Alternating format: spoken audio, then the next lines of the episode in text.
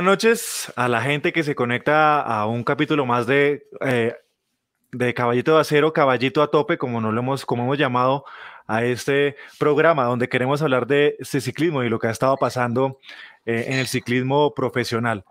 Eh, para la noche de hoy estamos, mejor dicho, esperando a lo que se viene con el, con el Tour de Flandes, que es lo que en este momento quizás nos eclipsa, por así decirlo, lo que estamos esperando para el día domingo.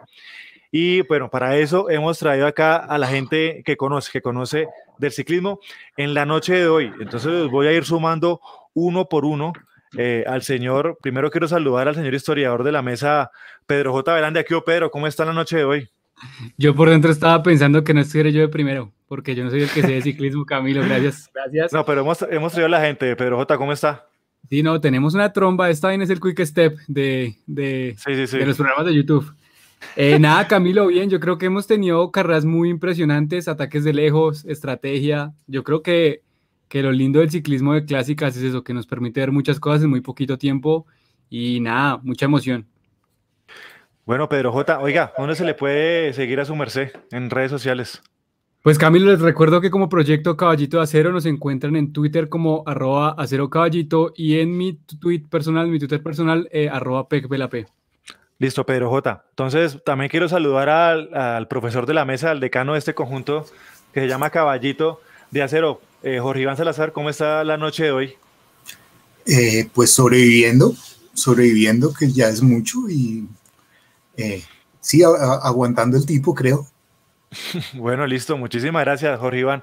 ¿Qué le pareció la carrera que se corrió hoy? divertidísima, ¿no? Divertidísima. Eh, eso se, se, mandan todos a reventarse y cuando pasan esas cosas es que uno, uno se la pasa bien. Gracias, Jorge Iván. Jorge Iván sí anda clandestino en lo que se llama las redes sociales, pero mucha vida, muchas décadas viendo ciclismo. Gracias, Jorge Iván. Y también está en la noche de hoy el profesor Saldarrega. Luis Fernando, ¿cómo está? Muy buenas noches, un cordial saludo. Muchas gracias por la invitación a usted, Camilo, a Caballito de Acero. Muchas gracias por invitarme, a Pedro, al profe y bueno, a nuestro también invitado especial. El señor, el profe ya lo acaba ahí de, de, de sapear. Vamos a darle paso a una persona que también de años en ciclismo ya se ha vuelto un referente, el señor Eddie Jacome, más conocido en el, en el mundo del ciclismo como Eddie Van der Jacomex. ¿Cómo está, Eddie? Buenas noches. Hola, Camilo, ¿cómo van? ¿Cómo van? Gracias por la invitación, encantado de estar eh, aquí acompañando a, este que es de, los, de los proyectos nuevos que, que hace la tarea.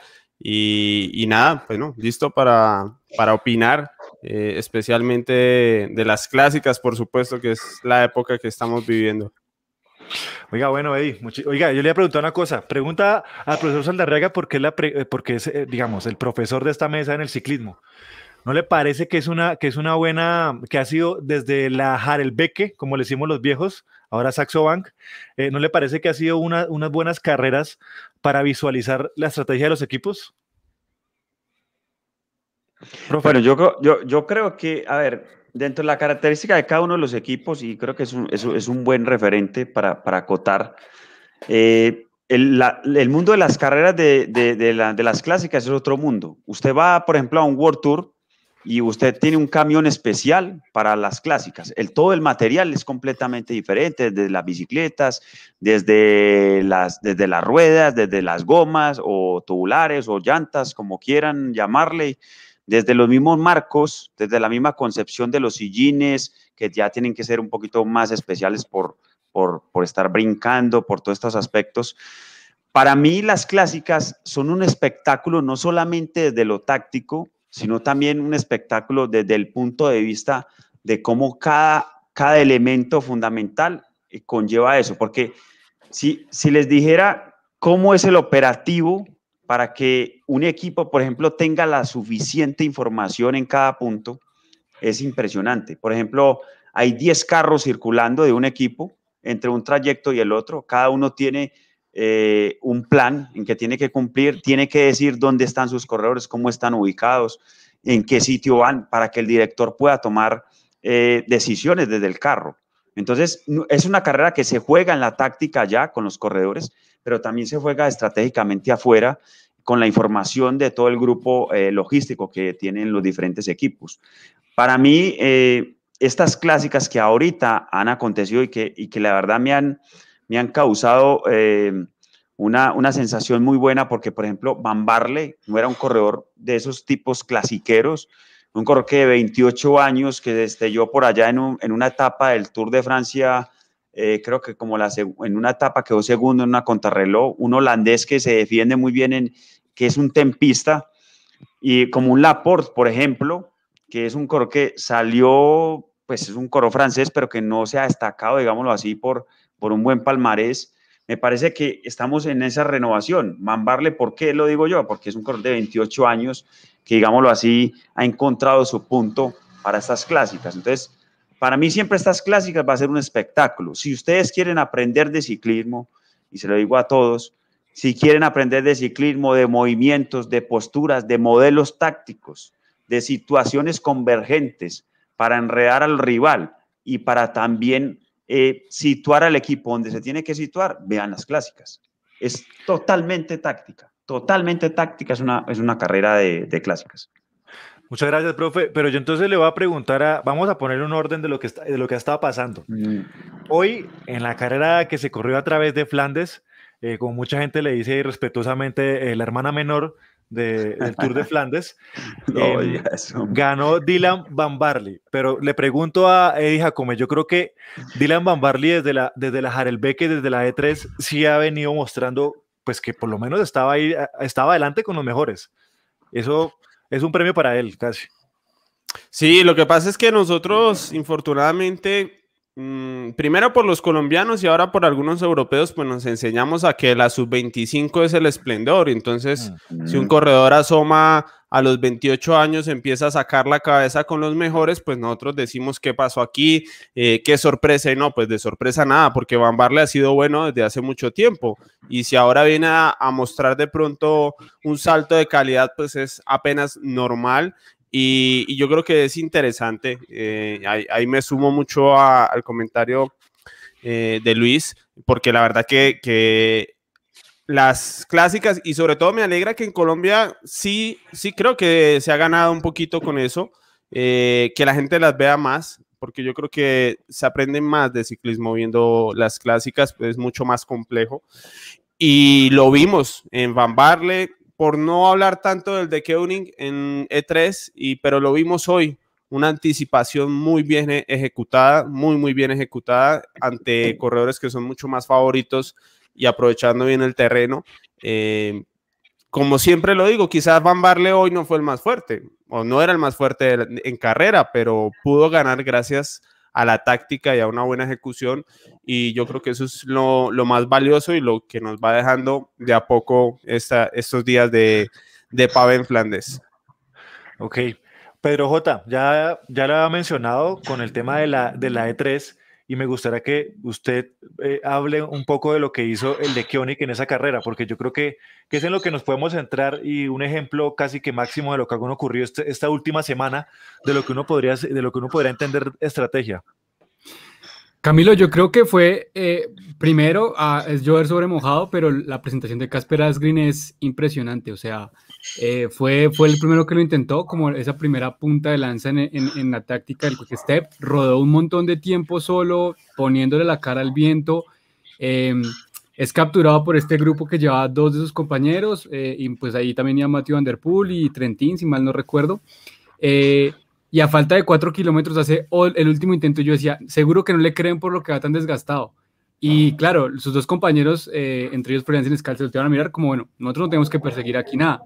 Y, no le creyeron y, lo vieron ya destapando la cerveza. Yo creo que fue ese movimiento de, tener varios corredores y poder jugar fichas, porque en última si cogían a, a Casper Asgreen, eh, no sé, puede ser porque Trentini hiciese el trabajo de Underpool, pues claro, tenían con quién hacer un segundo o un tercer ataque, el mismo quick step y rematar un poco la faena.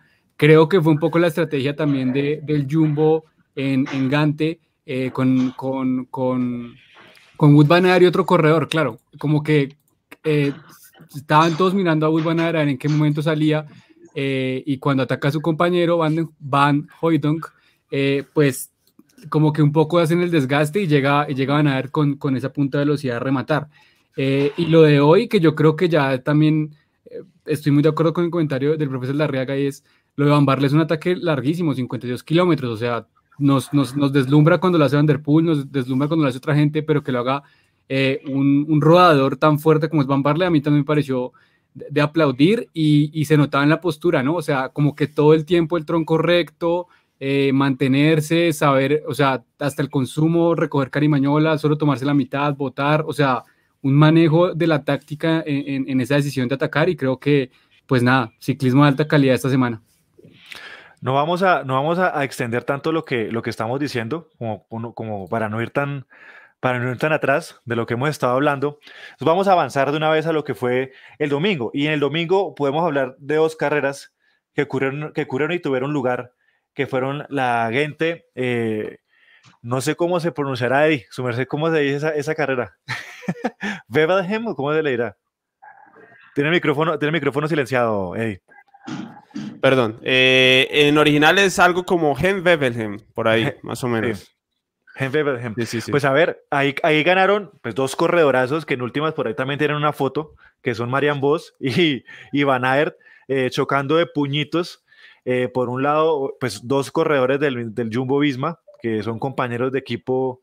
No, no sé cómo se le puede decir, un compañero de equipo, ¿cómo se le dice eso? Yo creo que sí, a pesar de que sean hombre y mujer, pero yo diría que sí. Me atrevería a decir que sí. Un poco. Y la, y la victoria, y la victoria de, de, de, Van, de Van Aert también muestra lo que me gustaría a mí decir una. Yo creo que hace mucho no voy a trabajar tanto un corredor como Van Huyton. ¿No, profe? Saldarriaga. Perdón, perdón que la mitad de la victoria de Van Aert en, en, en, en Bebelhem tiene que ver también con el trabajo que hizo Van Huytong. Van No, lo que pasa es que, a ver, yo quiero ir un poquito más, más allá, a ver, lo, y, y, quiero refrendar algo muy importante. Eh, las carreras se ganan desde la planificación y, y, las clásicas se ganan desde ahí, ¿cierto? Eh, un equipo como, como el Jumbo, que apostó todo, obviamente, a Van Aert, obviamente con un trabajo pues ya predispuesto, para el final, pero es, por ejemplo, eh, todos esos corredores que son controladores. Hay corredores que del kilómetro 5 ya tienen una misión. Entonces, ¿por qué digo yo que hay que aprender del ciclismo? Si se pueden ver toda una carrera de cuatro horas, de cinco horas, y quieren aprender de ciclismo, vean la salida, vean la salida. O sea, vean los primeros 30, 40 kilómetros que les va a dar una orientación porque al final este equipo hizo esto. ¿Por qué en, el, primer tercio este equipo hizo esto? ¿Ya? Porque después vemos los últimos 20 kilómetros y sacamos la conclusión de 20 kilómetros. Pero es que el ciclismo no se ve así. Mm. El ciclismo no se puede analizar de esa manera. Y yo quiero también contribuir una parte pedagógica y es que no hablemos de los últimos 10 kilómetros, de los 5 kilómetros. ¿Viste a Nairo? ¿Viste a no sé quién? ¿Viste a... Ah, sí, saltó Baltán. No, no, no, no. Una carrera no se ve así. Si queremos pedagógicamente también avanzar desde el punto de vista de los conceptos que son inherentes a la táctica, tenemos que ver cuáles eran los, los corredores controladores del Jumbo, cuáles eran los corredores que se encargaban en tal sitio de verdaderamente eh, seleccionar la carrera en una dimensión. O sea, se habla de dimensión táctica cuando usted eh, con un ritmo diluye muchos equipos, pero sin hacerse daño ustedes tampoco, o sea, sin hacerse uno daño al interior del equipo. ¿Por qué? Porque todavía falta un espacio por cubrir, falta demasiado espacio por cubrir y hay que cubrir esas expectativas o esos sitios peligrosos donde puedan eh, acontecer cosas. Entonces, para mí el Jumbo hizo una carrera inteligentísima, estamos hablando de la del domingo, una carrera inteligentísima porque apostó verdaderamente a su ficha no tenía segundo plan, para mí no, no tuvieron segundo plan y eso a veces vilumbra muchas cosas. Por ejemplo, hoy, hoy por ejemplo, el, el de Curie tenía dos, dos sprinters. Tenía Senechal, tenía Valerini y por si ahí había un grupo reducido, entonces, entonces tenía la Felipe. Yo creo que ahí no sopesó el, el, el equipo esa contradicción que siempre han mostrado de poder controlar la carrera hasta los sitios adecuados y a eso lo, llamamos un modelo alternativo de aproximación. Es cuando yo quiero, yo, yo digo dónde se estalla la carrera. O sea, yo llevo la carrera controlada y hasta el sitio que yo elija como equipo que estratégicamente tengo los hombres del perfil y de la situación fisiológica para reventar la carrera, yo la llevo hasta allá. Es como hace el de CUNY muchas veces. Entonces, ¿dónde es la sorpresa de todo este asunto? La sorpresa de todo este asunto es que un, equipo como el Jumbo, que a mí me parece que no tiene los corredores, digamos así, uno a como un Lampard, un Devinis o un Valerini, como para ese tipo de clásicas, ¿cierto? De, de corredores tempistas que llevan un ritmo y seleccionan la carrera, pero supo interpretar el movimiento de los demás rivales y por eso Van Aert se lleva el, el, triunfo. Esa es mi, mi posición. Y eso, y estuvo para, para añadir al tema, estuvo muy interesante porque sí plantearon una estrategia muy clara que de pronto a primera vista no era fácil de, de analizar, eh, y fue en el Kemmelberg, que era la, la subida más dura de la Belgium y que estaba lejos de meta. Y allí típicamente el, el más fuerte llega y rompe. Y Van Aert probablemente podía ser el más fuerte si llegaba y rompía. Y él decidió, obviamente por un planteamiento del equipo, no romper y ya de acuerdo a cómo venía la carrera, porque Van Hoydon venía jodidísimo ahí. Creo que incluso venía en un grupo atrás o estaba a cola de ese grupo ya de los favoritos, pero venía muy mal. Y él decide si pasar adelante, apretar un poco y empezar a bajar primero, porque la bajada del Kemmelberg es muy técnica, debe tener metro y medio de ancho no más, esa bajada ahí y el aprieta pasa de primero, pero nunca rompe, nunca ataca, frena en el descenso y por eso Van Hoydon nunca pierde contacto con ese grupo, toma un aire y después es la ficha clave de, todo el trabajo de control, que es lo más difícil en las clásicas, porque es muy fácil llegar y romper, pero después cuando se reagrupan cuatro o cinco, la carrera se descontrola y en el terreno ya no es muy difícil hacer diferencia. Entonces, ese, ese movimiento del Jumbo estuvo sensacional. Pero bueno, pero eso es por un lado, quiero, estoy de acuerdo con lo que dice el profesor Salarriaga, es que el Lekionic está llevando un equipo muy fuerte y lo va a volver a hacer para el Tour de Flandes porque van a llevar unos corredores muy fuertes, pero se le vio muy, se le vio muy mal parado. Incluso hasta, en el detalle técnico de, de, Sam Bennett, de lo que él dijo en una entrevista de pues, no haber comido eh, de haber comido demasiado, de haber comido en demasía, y eso lo hace pues tener un, un problema. Pedro, no sé si quiere comentar algo de lo que hizo, de, lo que la chapuza, entre comillas, del de Kionic y que ojalá lo, lo recupere el este día domingo. Camilo, yo creo que estoy de acuerdo con, con, con el profesor Darriaga. O sea, si no ve, por ejemplo, e, el Ineos, que no es, no es, digamos, no es el equipo que uno siempre piensa para las clásicas, sino para, para las grandes vueltas. En, esta, en estas clásicas se ha elegido como un corredor por cada uno, como una estrella eh, eh, para cada uno, que claro, todo el mundo por la por el peso mediático le apunta a Tom Pitcock, pero en realidad Van Barle lo estaba haciendo bien.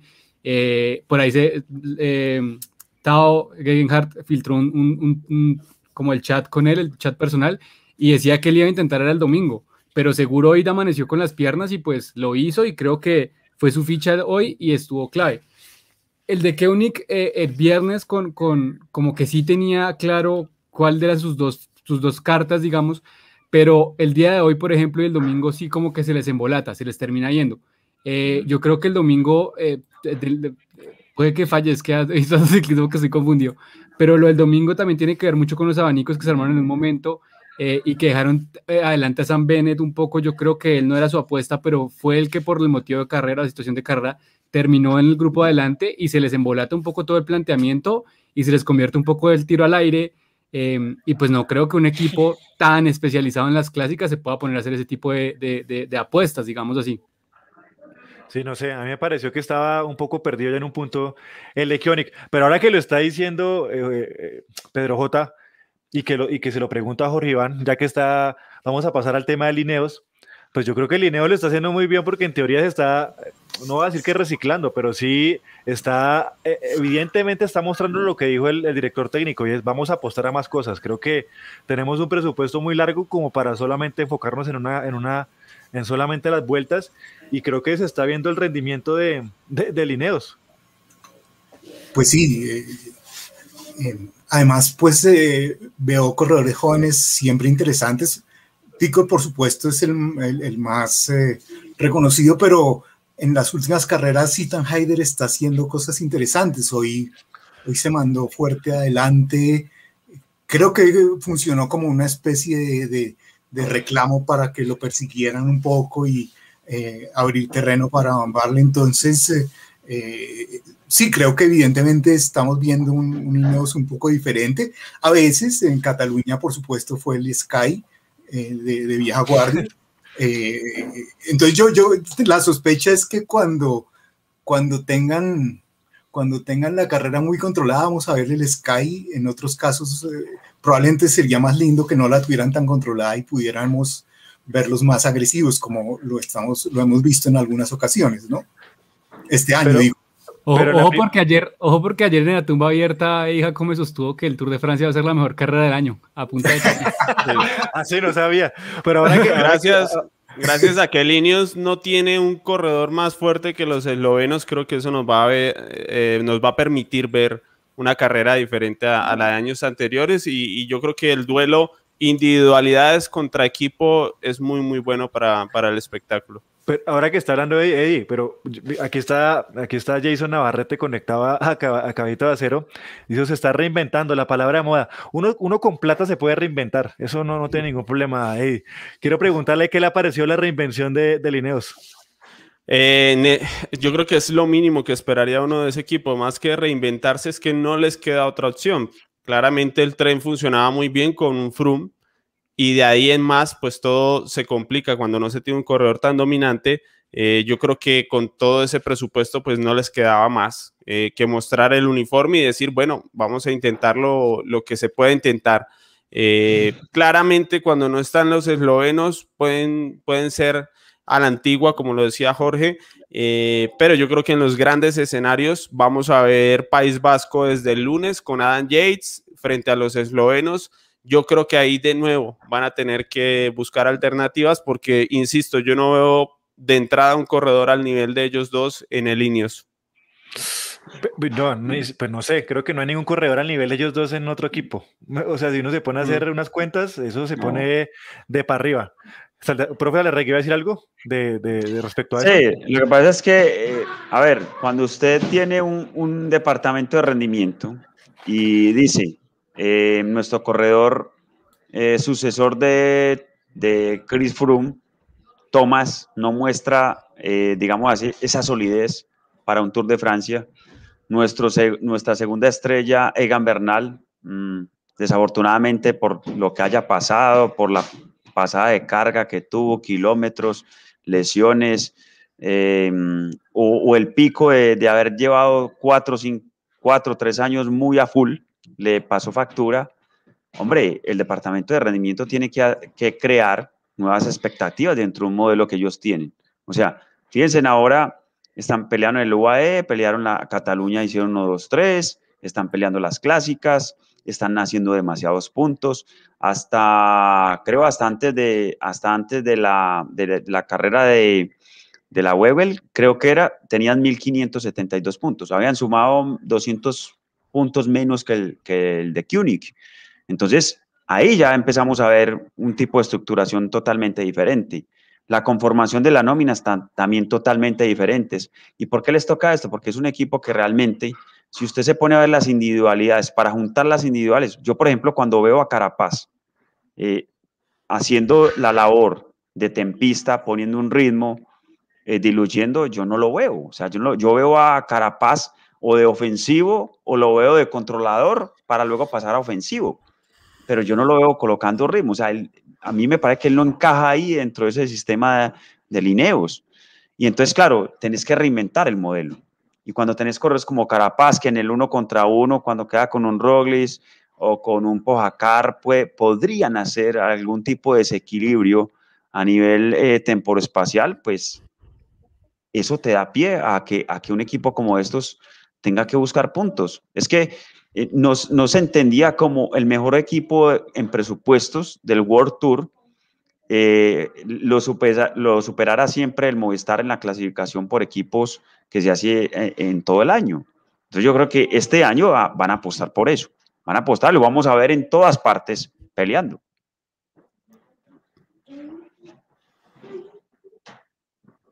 Está silenciado, Camilo. señor director, tiene el micrófono apagado.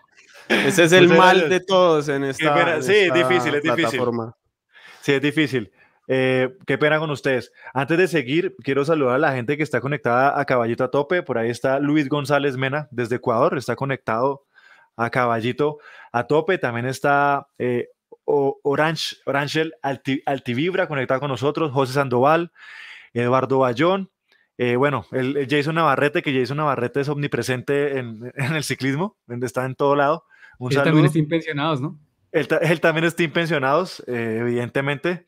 Y también está, está por ahí el señor Cicligráficas, que es el estadígrafo del ciclismo eh, a nivel nacional. Creo que así le hemos bautizado a la cuenta de, de, Cicligráficas. Yo quiero seguir, y acá hay, unas preguntas, acá hay una pregunta, y creo que nos puede seguir para, para hablar de lo que también ha sido el tema del ciclismo femenino con, con, con las carreras que hemos tenido. Una pregunta, dicen, ¿Van Vleuten o Marian Vos? ¿Cuál es más completa? Eh, no sé quién se quiere arriesgar. El profesor Salarriaga está hilando, ya está hilando el profesor Salarriaga. Fuera de base a todos, fuera de base a todos. Pero bueno, chévere que se, que se animen con el femenino. Sí, también. Yo, creo que eh, para mí Van Bleuten es más completa, pues para mí, es decir, son conceptos, ¿no? Son conceptos, no, no quiero entrar mucho en polémica, pero para orientar al que nos está haciendo la pregunta, yo considero que es un referente a nivel del mundo. Bueno, Marian Vos también, no quiero dejarla atrás. Pero la forma de correr para mí, para mí, para mí, es, eh, me, me simpatiza más la forma de correr o como lo que yo prefiero ver es a la Van Bleut. Bueno, el señor Eddie Jacome, ¿le gustaría responder?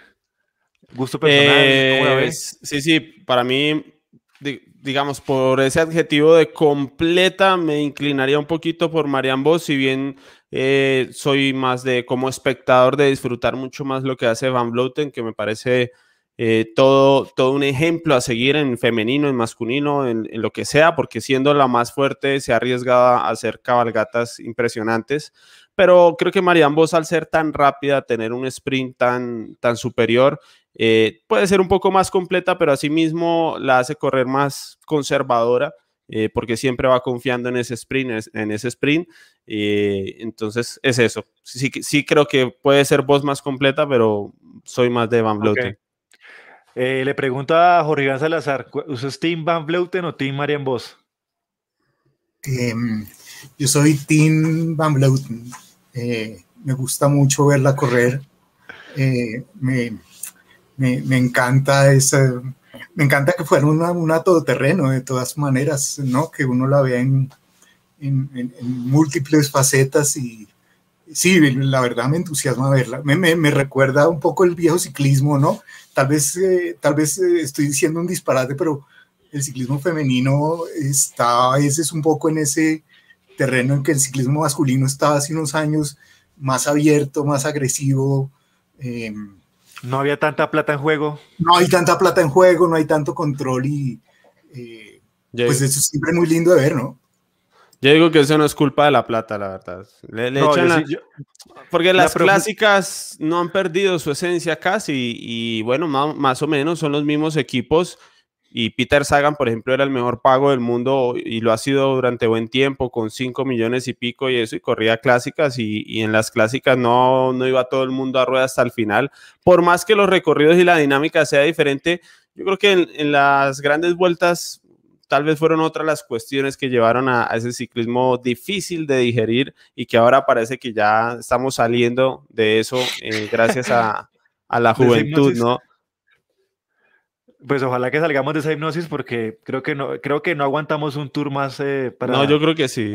no, no aguantamos un tour más para bostezar. Pues, pues depende la gente. Nosotros sí que nosotros vemos cualquier tipo de carrera desde, desde las 5 de la mañana. Pedro Joto, ¿usted es más, eh, más Team Marian, eh, Marian Boss o Van Vleuten? Yo iba a responderse todas las anteriores.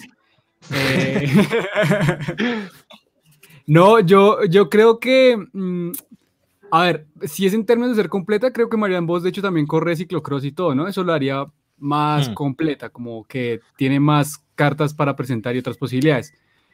Pero pues es que Van Bloiten tiene el plus y que lo muestra en su Strava y en sus redes sociales y es que ella está entrenando al nivel de los equipos masculinos y el día que se vuela, se vuela a 60 kilómetros y el, el, mundial que tiene una muñeca fracturada y lo hace como si tener una muñeca fracturada fuera un domingo por la mañana. Entonces yo creo que Que no, Van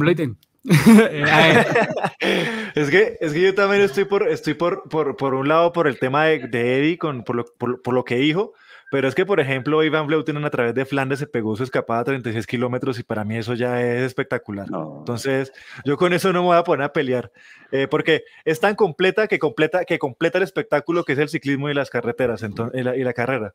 Es tan completa que llega ya sola al lado de la cicla, la desarma, hace la comida del equipo. Lo que pasa es, no, lo que pasa es que nos acostumbramos a un término que es que, que el buen corredor es el que ataca mucho. O sea, el, buen corredor es el que, el que es inteligente para atacar y el que es contundente al atacar y que se hace decisivo para atacar y que desequilibra una, una carrera para atacar. Entonces, claro, yo eh, conocíamos mucho estilo de los, de, los, de los escaladores que atacaban, hacían 10 cambios de ritmo. Pero, pero, pues, es decir, 10 cambios de ritmo que duraban 20 metros. Pero eso no es ataque. Eso, eso no es ataque. Eso es un cambio de ritmo, como dice ahí, es un cambio de ritmo. ¿Ya? Entonces, tenemos que ver el ciclismo también desde la complementariedad del estilo propio del deportista, pero también verlo desde el, desde el punto de vista de la eficiencia, también a lo que conlleva una toma de decisión. Y para eso tenemos que remitirnos a un concepto muy claro, es cuánto falta y, qué, y, cómo dispongo yo para lo que haga falta. Porque a veces algunos se quedan cortos y a algunos les hace falta. ¿Ustedes recuerdan un tour de Flandes, creo que fue que Sagan atacó a muchos kilómetros? ¿Recuerdan? O sea, mm, la mayoría decían, no, no llega. Es un tipo de, no, mucha masa muscular, ese está esperando el sprint y no sé qué. Es que la táctica es eso, la anticipación. Es donde a mí no me esperen. Es donde yo sorprenda a todos. Es donde yo desequilibre la carrera. ¿Cierto? Y entonces, con todos estos modelos alternativos, que por cierto, eh, a mí me gustaba mucho lo que yo veía del Sunweb el año pasado. El año pasado creo que era un modelo alternativo de, de muy secuencial. Es decir, ellos determinaban el momento y preparaban el ataque de bandera y hasta luego, ¿sí? Y mire, pero yo no sé si Hirschi, por ejemplo, encajará en el UAE con ese, con ese modelo que tiene el UAE. también es el modelo el que oclusa también a los corredores. Aquí hay una pregunta, pero, yo creo que diga, pero J, siga. no, que es que yo siempre he tenido mi pero ahí, pero es que igual eso fue muy estratosférico y yo juré no volver a repetir eso. Pero Froome en los 80 kilómetros en el Giro de Italia, él quiebra el modelo de ese equipo y, pues yo perdí una entrevista de trabajo por culpa de señor. pero bueno, hay, hay, corredores que son capaces de crear eso. No sé qué, pero iba, iba a decir algo. No, que es que tomar de ejemplo a Froome es difícil, porque, porque fue, un, fue un corredor. Es que a, mí muchos me dicen que si, por ejemplo, Pogachar es el nuevo Froome, yo les digo, la verdad es que le hace falta demasiado. Eh, la época de Froome, de pronto para el espectador y todo el que se parara enfrente del televisor era difícil de asimilar como, como algo divertido, porque era demasiado dominio, era demasiado, era en absolutamente todos los terrenos un corredor muy superior. Si se armaban los abanicos, estaba con los clasicómanos. En la crono le acomodaba minutos a los escaladores y cuando llegaba al final en alto, el primer final en alto sobre todo, pues un minuto, minuto y medio al segundo y hasta ahí llegaba la carrera. Y yo creo que a Pogachar todavía le falta para eso. Pero yo creo que también hay que decir algo y es que yo, yo, con estos tres primeros meses del 2021, borro el 2020, borro el 2019 y el 2018. No, en eso estamos de acuerdo. En ciclismo, por supuesto. Lo que, lo que hemos visto en estos. Y así sean victorias colombianas y sean victorias de, del que yo más quiera en ciclismo, pero es eso, muchachos, es eso. Creo que estamos viendo una alternativa diferente y creo que estamos gozando todos con esto. Yo el mismo Bernal, el, el Bernal, yo creo que está ejecutando un ciclismo que no sabemos si le va a dar para ganar o no, pero promete mucho para el Giro porque también de la mano de lo que propone Linios, pues Bernal parece que se siente bien en ese estilo, porque eso es lo otro, ¿no, Luis? Que un corredor se sienta bien en, ese estilo de que venga a 30, 40 kilómetros hay que atacar, eso no todos lo van a asimilar bien. No, y por ejemplo, yo, por ejemplo, yo veo a Carapaz ahí también. Carapaz también es un corredor para eso. ¿Cierto? Es que lo que pasa es que eh, se oclusa el ciclismo cuando el resultado se volvía más, más exento, más, más, más, más concienzudo. Yo creo que ahora estamos viendo corredores que te apuestan a 70 kilómetros, a 80, 90, a entrar a la filtración de la carrera. O sea, te apuestan a eso. O sea, no les da temor decir, yo voy a estar en la selección para poder pelear la carrera. ¿Sí? Entonces, volvemos a lo mismo. ¿Qué se necesita una fuga? Una fuga tiene cuatro fases. Filtrarse, consolidarse, seleccionar y definir. ¿Cierto? Lo mismo la carrera atrás. Es ¿A dónde me da el soporte a mí para yo meterme a ir a pelear la carrera tácticamente? Y si el equipo le apuesta a eso, yo creería que si Bernal tomara la decisión, ojo, Bernal tomara la decisión, a falta de 50 le dice hágale que yo, hágale que yo a 30 defino solo, ¿sí? Eso lo podría hacer él, porque él encaja dentro de ese modelo. Lo que pasa es que lo llevaron a que no, lo sujetamos a 10, a 5 o a 6 o a lo que dijera eh, Christopher Froome, ¿cierto? Entonces, los equipos someten también a los corredores con el modelo, ¿ya? Y usted, de acuerdo a los corredores que usted tenga, también tiene que impregnar ese modelo para poder actuar en una carrera. Bueno, ahí está, aquí están preguntando, quiero, hacer la pregunta a Joribán porque Joribán cree en la, no mentira, no cree en las cábalas, pero cree que el segundo hogar de Egan es Italia. ¿Cómo cree que le va a ir a Egan Bernal en Italia? Así rápido, para que responda a la, gente que pregunta. Bueno, pero es que eso sí ya eh, pertenece al terreno de, de no sé, eh, Sí, de la especulación. o algo por el estilo, ¿no? De la astrología, estamos enterando sí, la astrología. Exactamente, sí. Sí, de pronto el ascendente en Libra de, de, de, Egan le va a dar para poder ganarse el Giro de Italia. Sí, no sé, yo, yo lo que quería decir respecto de lo que estamos hablando es que es, es curioso, pero tal vez influya, bueno, no solo la, el recambio generacional y estos corredores jóvenes que están entrando, sino incluso la situación del ciclismo en la pandemia, ¿no? Al final de cuentas, em, eh, esto ha cambiado todo, eh, y no solo en el ciclismo, sino en otros deportes, y, eh, y, literalmente eso es una amenaza a la continuidad de equipos, de corredores. entonces, de pronto hasta cierto punto esto nos, nos, nos, ha abierto un poco también más las, las carreras. Eh, respecto ya de Bernal en Italia, pues eh, de hecho el que, el que le, entusiasme tanto ir a correr allá creo que es un plus, eh, digamos, desde el punto de vista mental muy, muy, muy interesante. Va, va a correr en casa de alguna manera. uno de los primeros grupos de fans que tuvo lo, lo tuvo en Italia.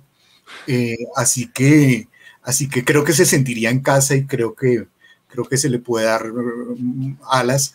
Eh, pero, pero sí, tenemos que esperar a ver, entre otras cosas, tenemos que esperar a ver si hay giro, ¿no? Porque pues como van las cosas también.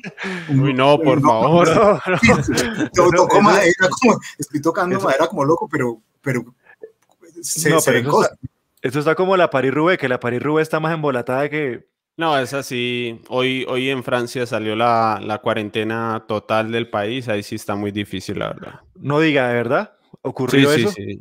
Sí, sí, no, eso está. Eso es un milagro ya si se hace. Bueno, el tema, el tema con los franceses que es, es bien complicado.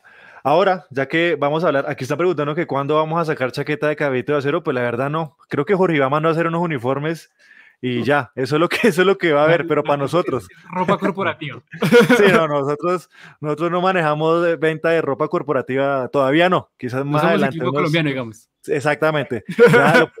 el ciclismo colombiano sacó la última línea de, de, de, de ropa, así que pueden ir a, comprarla. No nos faltó sino vestidos de baño, la verdad. La, la, línea primavera-verano, la línea primavera-verano. Esta es la, la, línea primavera-verano 2021. Eh, Aquí dice, no, pero que le está preguntando que las nuevas normativas de la UCI, yo creo que se, ha hablado muchísimo sobre eso y solamente a partir de este momento tenemos 20 minutos para, hablar, para hablar de la, de la clásica del Tour de Flandes. Y yo la voy una pregunta muy personal a hija come, para hija come, ¿qué significa el Tour de Flandes? Póngase la mano en el corazón, Eddie. el Tour de Flandes para mí es la mayor representación de este deporte a nivel sociocultural, es eso. Eh, no, no hay una carrera que represente más a nivel sociocultural la conexión del ciclismo profesional con un entorno, porque es el, la máxima de la región que de verdad tiene al ciclismo profesional ahí en primera plana. Eso no ocurre en ningún otro lugar del mundo. Y yo creo que, bueno, lo que hace en Flandes pasa que aquí no, no, se conoce mucho de eso, pero lo que se hace en Flandes, siendo una región tan pequeña, tan, tan pequeña, eh, lograr tener todo esto es la máxima del ciclismo a nivel sociocultural. El domingo se paraliza el norte del país, por no hablar solo de Bélgica, porque de pronto en Balonia sí y no, pero en Flandes se paraliza.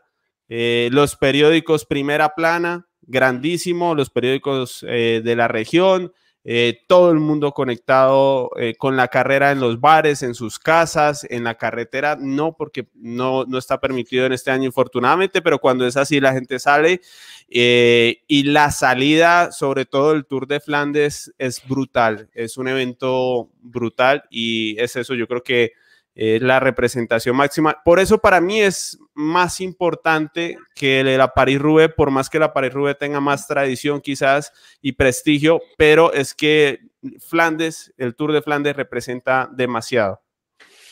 Yo, yo, yo quiero acotar algo, Eddie, y, yo creo que me uno a tu comentario. Y una vez tuve la oportunidad de llevar un equipo colombiano que corrió el Tour de Flanders sub-23. O sea, y yo les quería decir a los muchachos con esa actuación, hombre, esto también es el ciclismo, esto es el ciclismo, no es solamente la subida, porque aquí estamos acostumbrados a que si no sube a minas, no sube la línea, entonces no hay ciclismo. ¿sí? Es que nosotros etiológicamente, nosotros estamos regalando 80 años de historia de ciclismo. O sea, mira cuánto lleva la Flandes, cuánto lleva la Roubaix, esto es otro ciclismo. Y si usted, y, y Eddie que estuvo allá, yo también vi la Paris-Roubaix y llevé a los corredores a ver la, la Paris-Roubaix. A los que están ahora en el World Tour los llevé a ver la Paris-Roubaix en el, en, el, en el PBL, los llevé allá.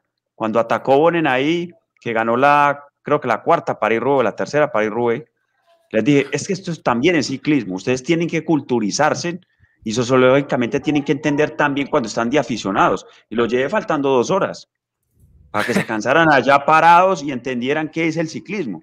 Porque es que muchas, muchas estrellas, eh, no, yo no me puedo cansar, no sé qué, no, pues que hay que ver el contexto de todo el ciclismo y hay que aprender de eso, ¿sí? Y también cuando corrieron Flanders, les, yo les decía, hombre, hay que fortalecer el tren superior, hay que fortalecer el tríceps, hay que fortalecer estos grupos musculares, y no, y muchos se reían, yo, ah, bueno, muy bien, listo. Corrieron el Tour de Flanders, al otro día casi no se paran de la cama, fuimos a entrenar.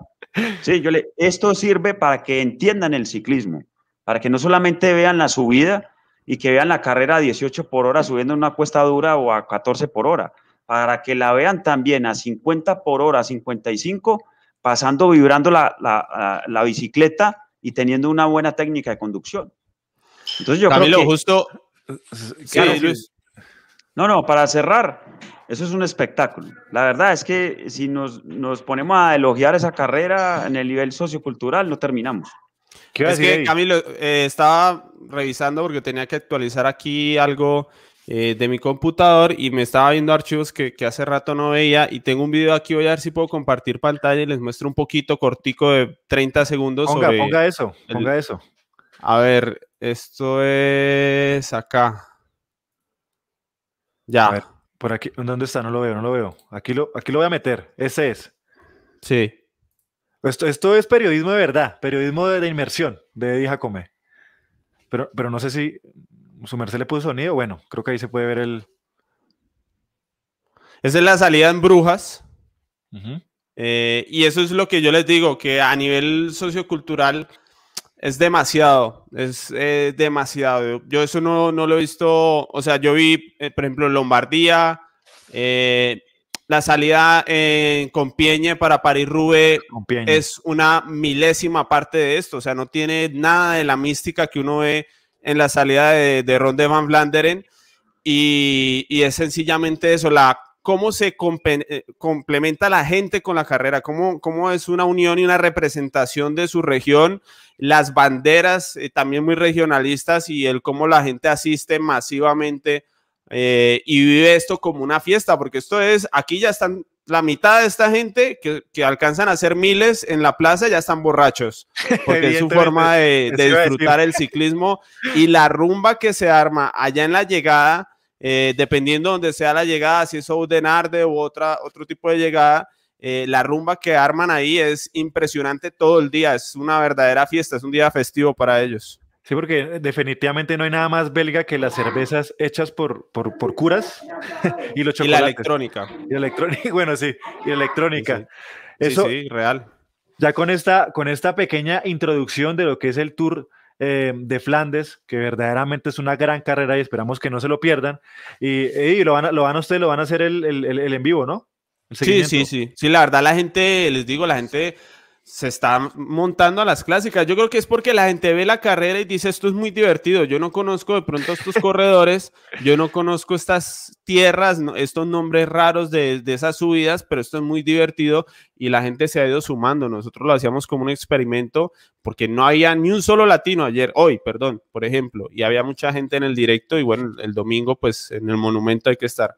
Ahí está, ahí, hablando de latinos, hay que, habrá que hablar de que lo pone Cicligráfica, Giovanni Jiménez top 32 en el Tour de mm. Flandes. Este hombre está ahí. Para, para, o para, el ciclista más infravalorado en la historia del ciclismo colombiano, pero por mucho. Por, más infravalorado, pero el que. El, el, primer profesional que tuvo el ciclismo colombiano. El primer con Mers y literalmente puso los primeros adoquines para los clasicómanos, entre comillas, clasicómanos de, de Colombia, por así, por así decirlo. No, y para toda Colombia, es que él fue el primero, él fue el primero en llegar a Europa. Antes que nadie llegó mm. Giovanni Jiménez y encima llega al ciclismo más lejano del ciclismo colombiano, es que es increíble la historia. O sea, el, exactamente, el, primer, el primero que llegó no fue a hacer vuelto, no fue a hacer vuelto mano, no fue a subir, sino a hacer eh, clásicas. Yo creo que estamos en deuda, no sé, habría que hacer un homenaje un día a Giovanni. Que yo, yo estuve eh, muy cerca eh, y lo tengo ahí, a ver, ojalá la vida me lo permita porque pues espero volver a Bélgica, pero estuve muy cerca en el 2018 y no, al final no pude, no pude ir hasta la casa. Obviamente ya tiene sus, buenos años, pero él ha ayudado a muchos pues ciclistas, no solo a los que han llegado a Bélgica como Josh, sino algunos otros que iban llegando a Europa en esta época. Habrá que hacerle un homenaje un día, un día a estos, a ver si nos unimos en alguna cosa y se le hace algo, porque de verdad hay que darle.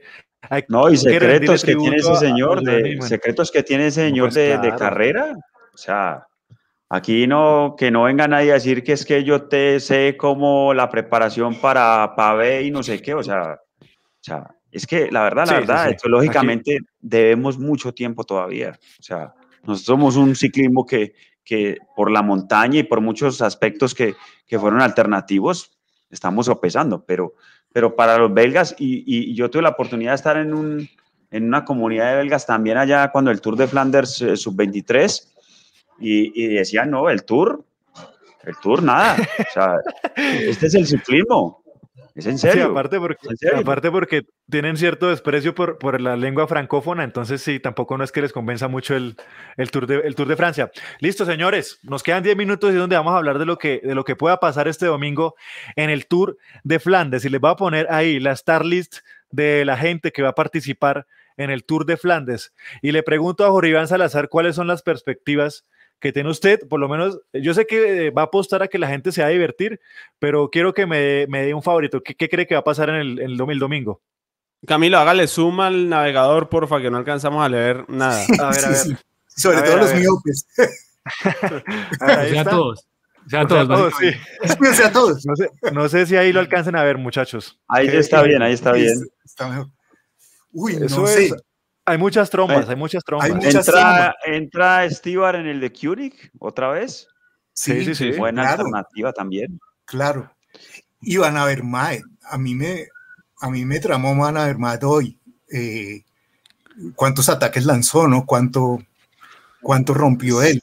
Eh, y aquí hay un corredor, profe, que, que, hay que tener en cuenta. Y ojo, que ya hizo la contrarreloj de terreno adiático como test y ya, ya dijo, estoy listo, y ese es Alberto Betiol del Betiol, del sí, Pero Alberto, Alberto Betiol, bueno, eh, puede ser, puede ser, yo, yo lo compraría, pero hablemos de, de, la tromba que me parece a mí, porque este equipo de, de Kionic, eh, básicamente la mitad, si no estoy mal, fue el último equipo que participó en, el, en la victoria de la París-Roubaix de Gilbert, y esos son, los últimos que estuvieron fueron Stibar, Lampaer, eh, Tim de Klerk, creo que estuvieron en, la victoria de, Philippe Gilbert, que esos son los monstruos de, de, de qué, de, de, las clásicas. ¿Cómo ve, profesor Larriaga, al de Koenig, de cara al, Tour de Flandes?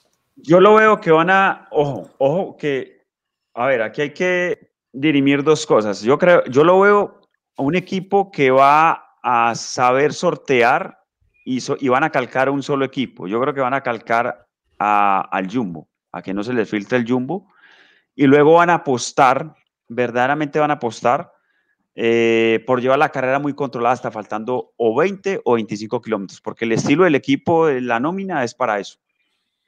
Ok, ok. Quiero preguntarle al señor Eddie como ya que está ahí, ¿no va a estar Tim Merlier? No, no, no, no sabía que no iba a participar en, el Tour de Rana. Yo pensé que sí, supongo que lo van a poner a descansar. Es muy duro, sí, la verdad es que sí. Hoy lo estaba pensando que hoy él ni siquiera habrá sobrevivido al, a los cortes por ahí hasta el kilómetro 30. Hey, Jacome, ¿cómo ve al señor eh, Van der Poel para esta el Tour de Flandes? Pues hoy se hizo una grandísima actuación, eh, creo yo. Eh, no creo que estuviera tan mal como parecía hoy. Me parecería raro que se viniera a menos en su condición. ¿Cómo? Ahora, cuando se aproximan los. ¿Actor, ¿Actor? ¿Hoy se puso actor? Sí, porque la actuación fue sensacional. Un corredor que iba, al parecer, reventado. Eh, muy mal. al final apareció magistralmente para darle a Merlir la posibilidad de sprintar para el podio. Pero por lo demás, eh, reventó en los momentos importantes de la carrera, eh, lejísimos de lo que se le ha visto.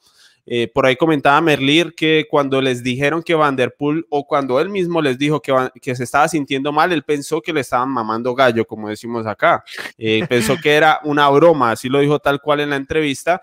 Y es que sí, es difícil creerle, eh, pero bueno, no se sabe. Yo creo que igual Vanderpool viene desde una temporada de ciclocross y eso no es, no es tan fácil. Cabe alguna posibilidad, sí que se venga menos, pero yo lo esperaría entre los favoritos, yo lo esperaría eh, al nivel que, se le ha visto antes del día de hoy, eh, que es un nivel superlativo junto a, a Van y, a la Philippe. Vamos a ver, si está así, yo creo que Van Der Poel va a tener que arriesgarse y empezar a apostar muy temprano porque me parece a mí que los de Keuning, y aquí difiero con, con Luis Fernando, afortunadamente para, para la audiencia, eh, para que vean dos puntos de vista diferentes, yo creo que el de Keuning va a, va a apostar mucho por la anticipación eh, y filtrar corredores y correr ofensivo mucho antes de lo esperado, a ver si logran poner en jaque otra vez a los más fuertes, Van Van ponerlos en jaque, a perseguir en, terrenos eh, que es agotador perseguir, terreno llano sobre todo.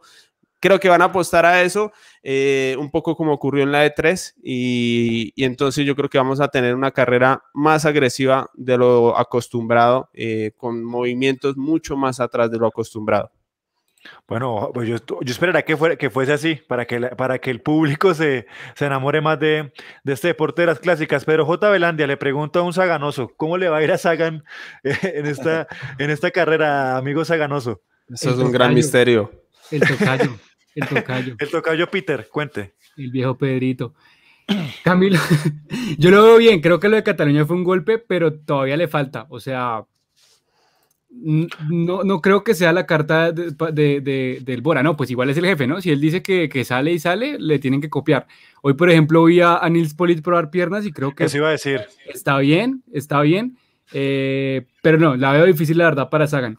Ahora, yo, yo soy fan de cuando gana un gallo tapado. A mí, por ejemplo, me gustó mucho Milan San Remo por eso, porque yo creo que Jasper estoy viendo estaba en el radar de muchos. No era, no eran los favoritos y eso es bonito cuando pasa. Entonces, Voy a decir, hay dos gallos tapados, Mateo Trentín y Sepp Marque. No sé por qué me, me parece. Yo también estaba pensando en Sepp Marque. Yo también estaba pensando en Sepp Marque como en sus últimos ya cartuchos que pueda meter ahí en el, en el Israel Startup Nation. Le pregunto a, no sé por qué Jorge Iván nombró al señor Betiol, pero yo no sé por qué, yo sé que él ya se ganó esta carrera, pero no sé si se le puede dar otra vez la confianza a Betiol. Pero no fui yo, no fui yo, fue, fue Luis Fernando. Ah, ok, ah, okay. ah, okay me Luis Fernando, perdón. No sé, yo, yo, yo aún siento que, que... Entonces, profe, el primero, defienda, el primero defienda a Betiol. Porque no lo veo tan claro. ¿Por qué, por qué Betiol? Eh, profesor Salariaga. Yo. Sí, sí, sí. Bueno, porque la verdad, me parece a mí que es un corredor muy, muy perceptivo a lo que pueda pasar. Ya lo hizo anteriormente. Eh, ya ganó Flandes y no es por eso, es porque la verdad creo que esta es una de las carreras que el IF tiene como punto eh, fuerte de su temporada. Además que eh, realmente Betiol conoce ese oficio y va a estar, no va a estar inmerso en la oposición circunstancial que hagan Jumbo, De Koenig, Alpecin, y él sabe cómo librarse de esos momentos en los cuales no eh, encuentra acción, cooperación y él se va a salir de ahí rápidamente. Ok, profe, listo. Jorge Iván Salazar, no sé si alcanza a ver la nómina, igual se la voy a decir acá, de lo que el Ineos lleva, porque me parece que es un equipo importante que lleva al Tour de Flandes. Kiatowski, Leonardo Basso, Owen, Pitcock, Luke Rowe y el señor Dylan Van Barley, que yo creo que es un buen equipo para, pues no sé, algo importante puede hacer ahí dentro. En el falta uno, ¿no? ¿Cierto? ¿Falta alguien? ¿Sí? ¿Están todos? ahí están todos. Aquí estoy viendo solamente seis inscritos. El preinscrito, ese es el preinscrito. Es preinscrito. ahí faltará alguien, pero no sé. Yo creo que ah, haría falta. Narváez, que fijo iba a estar. sí, claro, claro, hasta la ah, lesión. Sí, sí. Claro, hasta, la lesión. ¿Qué le parece, eh, Jorge Iván, el equipo de, de Lineos? Eh, pues es, es, un buen equipo y más con lo que se hizo hoy. Sin embargo, yo tampoco lo veo tan, tan claro para pelear. tendrían, tendrían, digamos, sería lindo porque tendrían ahí sí que salir de buena manera más agresiva y más, eh, eh, digamos, tendrían que salir a hacer lo inesperado, me parece de alguna manera, si quieren vencer pues estos otros equipos tromba que, estamos viendo ahí. Me parece difícil que Van Barle lo intente de nuevo y que le salga. Eh, creo que ya estarían todos dispuestos a marcarlo después de lo de hoy, ¿no? Eh, sí, sí, sí. Entonces, eh, y, y, Pitcock también es, creo que todavía lo, lo, necesitamos ver más antes de sacar conclusiones, de modo que yo veo que, yo siento que el Ineos no, no lo vamos a ver tan claro en este, en este domingo. Ahí está, oiga, ahí le pregunto una cosa porque tengo una, tengo una leve percepción, no sé si usted tiene la misma que yo y es que a la Filipe está en un momento en el que empezó a bajar un poco el rendimiento, no sé si está un poco eh, cansado, si está o se está guardando. ¿Sabe qué pasa? En ese orden de ideas, uno esperaría que Van Aert vaya hacia arriba y a la y Van der Poel aflojen un poco. Eso pensábamos en Strade Bianche. Cuando Van Aert estuvo inferior a ellos, pero apenas comenzando su temporada uno diría, bueno, de pronto las cargas le van a venir muy bien para los monumentos, para Flandes y Rubé. Vamos a ver si, esto, si esta tendencia eh, que al menos yo concebía así para, para Strada que bueno, se confirma o no el domingo, pero eso es lo que, lo que yo esperaría, así que a la Philip Van der Poel aflojen un poco, pasa que igual todavía tienen cierta diferencia sobre los demás, eh, pero si yo espero a alguien que pueda estar mejorando día tras día, ese es Wolf Van Aert y, podría, podría estar eh, superando a estos dos que, antes se, mostraron superiores. Lo que, pasa es que a la Philip, lo que pasa es que a la Philip yo creo que se ha vuelto muy predecible. Y en ese aspecto también se analizan los movimientos de los equipos. y, un buen director que sepa analizar también esto también puede complementar en, dentro de su equipo de trabajo las diferentes opciones también para contrarrestar los, los movimientos de, de, de Alaphilippe. El, el, movimiento del Poggio en, fue calcado del año pasado, o sea, y mire que no, no solamente le cayó un corredor, le cayeron muchos corredores eh, y le cerraron el espacio rápidamente, o sea, se ha vuelto predecible y también hay un, pues no es, no es que digo yo que sea como, como digamos algo que sea negativo, pero portar la camiseta de campeón del mundo es, es, difícil. Y yo creo que él está en ese, en, en ese momento de asimilar que es el campeón del mundo. Y eso a veces desde el punto de vista psicológico crea un reto también en el corredor que también se vuelve algo eh, fuerte para él y que se, también se convierte en una fortaleza para los demás, porque eh, lleva mucha carga encima también. Lleva mucha carga y lleva mucha marca. Pedro J. Belandia, ¿cómo va el desempeño de, cómo va el desempeño de Van Aert entonces? Ya que eh, Eddie, dice que va para arriba. No, yo estoy, totalmente de acuerdo. Creo que, creo que lo de la carrera del domingo fue muestra de eso, ¿no? Probar piernas. Hay una cosa que tienen estos especialistas de las clásicas y es que hay unas que son un poco por, por rodarlas, por, por coger el punto y otras más la prueba, ¿no? Como el, ensayo general, siento yo. Y siento que el domingo fue eso para Van Aert. Fue, fue ver que, con cuántas posibilidades se encuentra frente a Flandes. Eh, yo creo que se quiere sacar la espina del año pasado un poco frente a Van der Poel. Y bueno, va a ser un, yo creo que tenemos un carrerón el domingo. Sí, lo que se ven es un carrerón. Eh, le voy a preguntar a hija como que es el experto en esta, en esta carrera. Hey, ¿cuáles son? Eh, no creo que aquí la mayoría sabemos la respuesta, pero ¿cuáles son, digamos, dos o tres eh, subidas que sean importantes para tener en cuenta? ahí, venimos al, al, trancón, como se dice, porque no he dado con, con el perfil oficial, porque en Bélgica están ocultando la información al público y eh, yo, yo voy todo el día tratando de ver y consultando con colegas y no, todavía no, no han dado, eh, seguramente a los equipos, de hecho a los equipos creo que se la iban a dar muy cerca, muy cerca de la carrera, eh, pero bueno, normalmente, normalmente hacen la combinación. Luis está silenciado por si me está comentando algo. que nos, nos, pasa ya a todos, pero sí, no está el perfil oficial, eh, y creo que horarios tampoco, ni los pasos, bueno, todo lo normal no, no está mm. porque están tratando de que la gente no vaya a la carrera por, por ningún punto, eh, pero normalmente pues la combinación típica de los de Quaremont con Paterberg eh, suele ser la combinación explosiva y rompedora para que el corredor más fuerte pues pueda puede hacer lo suyo o que se dé la selección última de esa combinación, especialmente el, el Paterberg, que es eh, una subida brutal, eh, porque va en línea recta y sobre todo porque en la aproximación, justo antes de comenzar, es un giro a la derecha de 90 grados, como con metro y medio de ancho, que eso pone a todos de uno en fondo. Entonces hace que el, el, la aceleración de los primeros que entran tenga mucho más efecto y después vienen pues porcentajes que se acercan casi al 20% en, en, pleno adoquín y esa, por eso esa subida es tan rompedora, no da tiempo de nada, la aproximación es brutal y no da tiempo de nada, además que la, la transición desde el Cuaremont sí se hace una parte en autopista, pero después rápidamente a la izquierda se, entra otra vez en, en, zona rural de esa carretera que no caben dos hombro a hombro y todo eso hace eh, que la carrera ahí se, se, destruya porque es que son demasiados factores que confluyen ahí. Es que ahí se necesita un equipo que, que no solamente posicione, sino que sostenga la posición.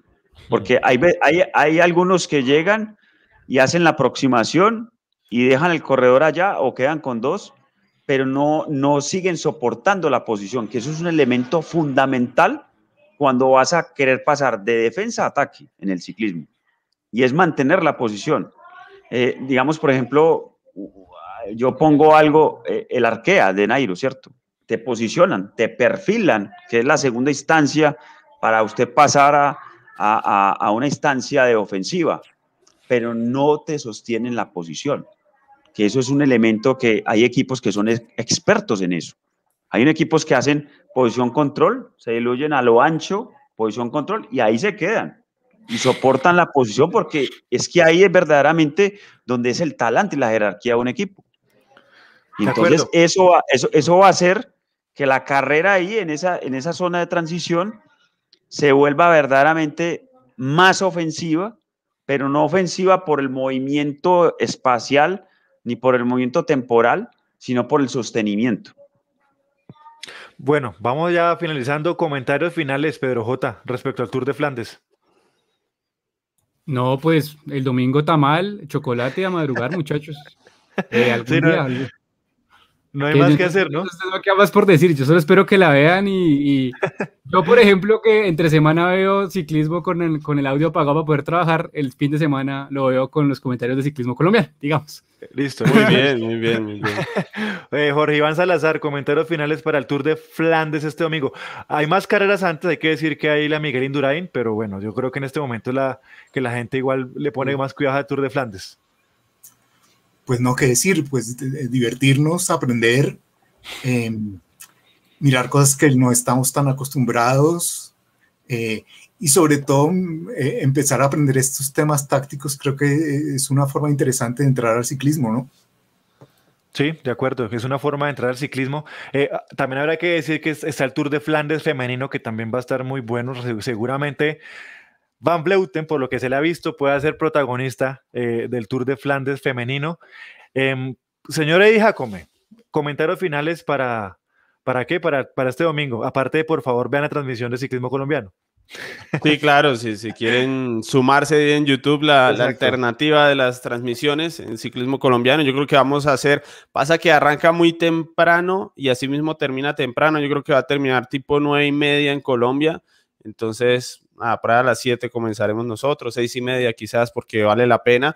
Yo sí creo que hay que disfrutar, así como nos quejábamos mucho de cuando no teníamos este ciclismo, eh, tan fervoroso, con nombres tan fuertes. Yo creo que es quedar con tres nombres tan fuertes o un, equipo como el de Koenig y dos nombres que hacen tanta bulla porque lo representan en la carretera con mucha valentía, no solo con fuerza. Yo creo que hay que aprovechar y, disfrutar de, ese ciclismo. Después se nos acaban las clásicas y bueno, nunca se saben las grandes vueltas cómo se vaya a dar la cosa. Así que hay que, hay que disfrutarlo y además porque Flandes tiene una dinámica muy diferente a la de Rubé. La de Rubé eh, tiene mucha más influencia del azar y bueno, es otra dinámica, pero yo creo que Flandes va a ser el, ya la batalla final de, estos corredores bajo este estilo y, y, yo creo que es difícil que nos salga una, mala, carrera, así que eh, bueno, eso espero. Y, en la femenina, pues todos queremos, porque la femenina es casi con el mundial las dos carreras más importantes de todo el ciclismo femenino, de toda la temporada, no solo de clásicas. Así que es muy interesante ver si Van Vleuten todavía está en capacidad de ganar una carrera tan grande como esta. Yo creo que esa es la gran, incógnita de, todos en el femenino. Así que bueno, vamos a contar rápido los días para que llegue el domingo. Señor Luis Fernando Saldarrea, ¿qué tal eh, comentarios finales para este domingo? Yo creo que vamos a ver una bonita lucha en la cual eh, de Koenig, eh, Jumbo, Alpecin y un poco de contrapeso, por ahí diría yo, poco del loto, digámoslo así, pero que el que mejor dirima, el que mejor dirija su estatus posicional, creo que va a sacar ventaja y el que no entre en el juego de estos tres anteriores equipos, el que sepa salirse de esa horma, yo creo que va a ser el, ganador porque va a crear incertidumbre en los demás. Y si más, si, si es más, eh, hay un equipo que está diluido, va a ser más vulnerable. Entonces, por ese lado va a estar la, la situación de carrera. Yo creería que amarrar la carrera, es decir, llevarla hasta distancias de faltando 3, 4 kilómetros con un sprinter, sería que veríamos otro Flanders muy diferente, que normalmente no acontece. Eh, y en la parte femenina, creería yo que eh, Van Bleuten sigue siendo, yo creo que si va a correr, obviamente va a repetir, creo que sigue siendo la gran favorita. Ojo, ojo con Longo Borgini porque sigue intentándolo. Hizo una cosa eh, muy buena, el, creo que fue el domingo. solamente quería comentar eso. El comentario final. Entonces, eh, le, quiero agradecer al señor Eddie Jacome por haber estado con nosotros, a Luis Fernando, como siempre, el comentario técnico aquí en la mesa de Caballito a tope, la persona que sí sabe de ciclismo en esta mesa, el ciclismo técnico, eh, Pedro J. Velandia, muchas gracias también. aquí, aquí hay gente que vaya y ya vamos a rueda, de mucha gente acá, la verdad. Vamos a. Sí, sí, sí, aquí somos también expertos en hablar, hablar, hablar, tanto, hablar harta cháchara profesionales en hablar cháchara, diría Ernesto, que no está hoy. El presidente de Team Pensionado no pudo estar porque estaba muy ocupado en el trabajo. El señor jurisconsulto le tocaba hacer muchas cosas. Y a Jorge Iván también muchas gracias por haberse conectado con nosotros. Antes de eso quiero mostrar el comentario de Sebastián Incapié, que se, conectó tarde, Sebastián Incapié. Curioso conectarme y encontrar a dos de los medios causantes de mi tiempo eh, eh, invertido viendo ciclismo en Internet, junto con el conocimiento, sabiduría y experiencia del profesor Saldarriaga. Así que Sebastián Encapié, muchas gracias a la gente que se conectó, a Jason, a Giovanni, a Cicligráficas, eh, bueno, muchas personas que se, que se, conectaron con nosotros. Así que el domingo a escuchar la garganta del Chicamocha, eh, al señor Félix, el comentario de Albert, de Albert Rivera, va a estar Albert, supongo, Eddie, y el comentario también de Eddie Jacome. Muchísimas gracias y nos estaremos escuchando y viendo otro miércoles en Caballito a tope. Chao, chao.